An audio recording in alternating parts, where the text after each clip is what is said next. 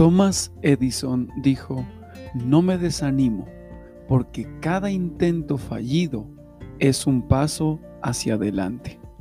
Hola, buenos días, soy Jimmy Romo y esto es Consejos para la Vida Diaria. Quiero comenzar diciendo que el desánimo es un mal que ataca a todo tipo de personas y lo hace en cualquier área de su vida llámese trabajo, familia, matrimonio, iglesia, estudio.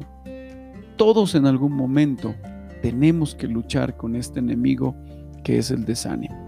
El problema es que este es uno de los enemigos más peligrosos del hombre y más aún de los cristianos, que no siempre, no siempre podemos derrotar. Un hombre desanimado literalmente puede perder su trabajo, puede perder su familia, su matrimonio, sus estudios, incluso su vida. Tan peligroso es el desánimo que la Biblia entera está llena de frases y textos que dicen, no temas, no desmayes, levántate, esfuérzate, yo estoy contigo, yo, yo te ayudo, dice el Señor.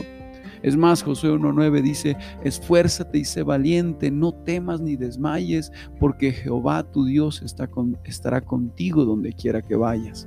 Entonces, algunos puntos para vencer el desánimo. En primer lugar, enfócate en tus aciertos, en las pequeñas victorias que has logrado y quita la mirada de lo que todavía no has podido lograr.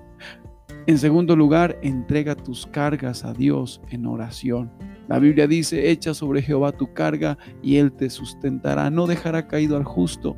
Tres, no escuches a personas negativas. Esto hace que nos desanimemos aún más. Cuatro, sé agradecido por lo mucho que tienes y por lo mucho que has logrado. Cinco, voluntariamente e intencionalmente cambia tu actitud y alégrate.